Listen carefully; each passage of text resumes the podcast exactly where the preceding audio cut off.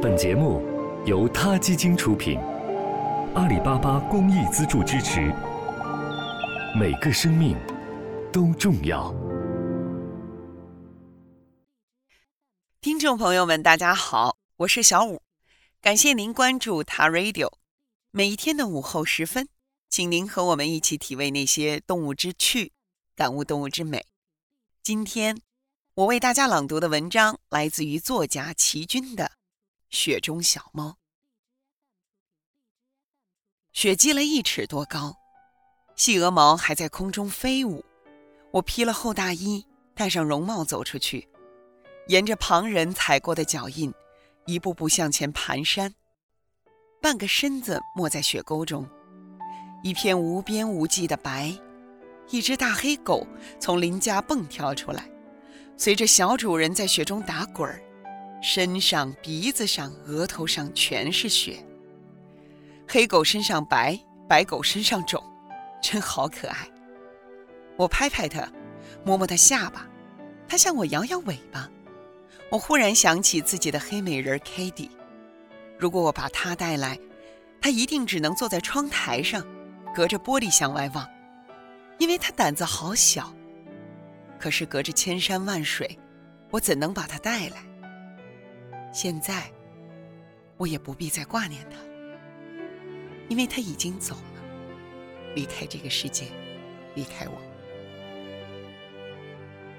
雪地里站着一个中年美国妇人，怀里抱着一只胖圆圆的三色小猫，像有磁石似的。我迈向前去，微笑地问他。我可以摸摸它吗？当然可以。你要抱一下吗？它对谁都友善极了。我把他抱过来，搂着他亲他。一对绿眼睛多情地望着我，伸出舌头舔我的手背。他真是好亲昵。如果我也能天天抱他该多好！我不禁喊了他一声 “Kitty”。他不叫 Kitty，他的名字叫 Playful。哦，Playful，我当然知道他的名字不叫 Kitty。它的主人絮絮地告诉我，它的聪明伶俐，讨人欢心。它原来是一只小小的野猫，被它收留了，现在有它陪着，日子过得好丰富，好温暖。我也曾有一只小花猫，忽然来到窗外，把鼻子贴在玻璃上，向我痴望。我抱它进屋来。喂它牛奶、蛋糕，像 Kitty 一样。他坐在书桌上，静静地陪我看书。晚上睡在我肩膀旁边，鼻子凉凉的，时常碰到我的脸。可是他只陪了我三天三夜，却忽然不见了。每个清晨和傍晚，在风中，在雨中，我出去找他，千呼万唤，我唤他 Kitty，因为他就是我的 Kitty。可是他没有回来。就此疏然，而是邻居告诉我，野猫野狗到冬天就会被卫生局带走，如无人收养，就打针让它们安眠，免得大风雪天它们在外飘零受冻挨饿。我看看怀中的猫，但愿它就是那只小花猫，已经找到了温暖的家。可是它不是的，那只小花猫到哪儿去了呢？它没有在雪中流浪，难道它已经被带走了吗？儿子来信告诉我，Kitty 自从我走后，不吃饭，不跳不跑，只是病恹恹的睡。饿了几个月，他就静悄悄的去了。他去的日子，正是这只小花猫来陪伴我的日子。那么他是 Kitty 的化身吗？他是特地来向我告别的吗？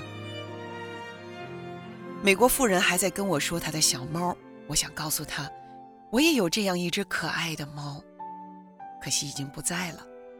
但我没有说，还是不说的好。每当深夜醒来，Kitty 总像睡在我身边。白天我坐在书桌前，她照片里一对神采奕奕的眼睛一直在望着我，Kitty。何曾离我而去？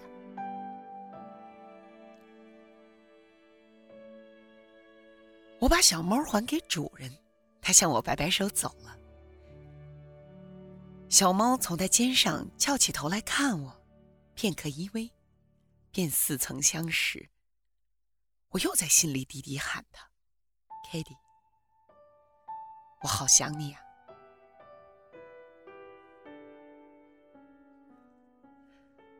海明威有一篇小说《雨中小猫》。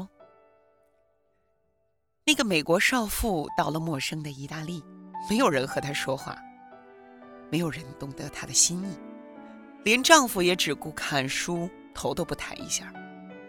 她寂寞地靠在阳台上看雨景，看到雨中一只彷徨无主的小猫，她忽然觉得自己想要一只小猫，她就去追它。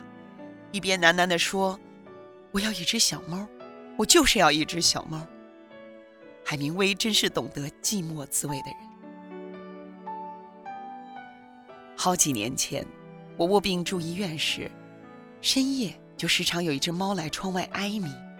它一定是前面的病人照顾过的，但它不能带它走。于是我也照顾了它一段日子。我出院后，它一定依旧守在窗边。等第三个爱顾他的人。儿童电视节目里，Roger 先生抱着猫唱歌，我记下几句：Just for once I'm alone, just with two, nobody else, but you and me. You're the only one with me, but you and me.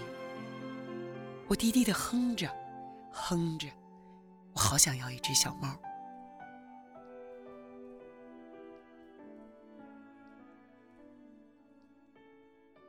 好了，今天的 radio 就到这里了，希望各位喜欢。有什么想说的话，大家可以踊跃给我们留言。这里是他 radio，每个生命都重要。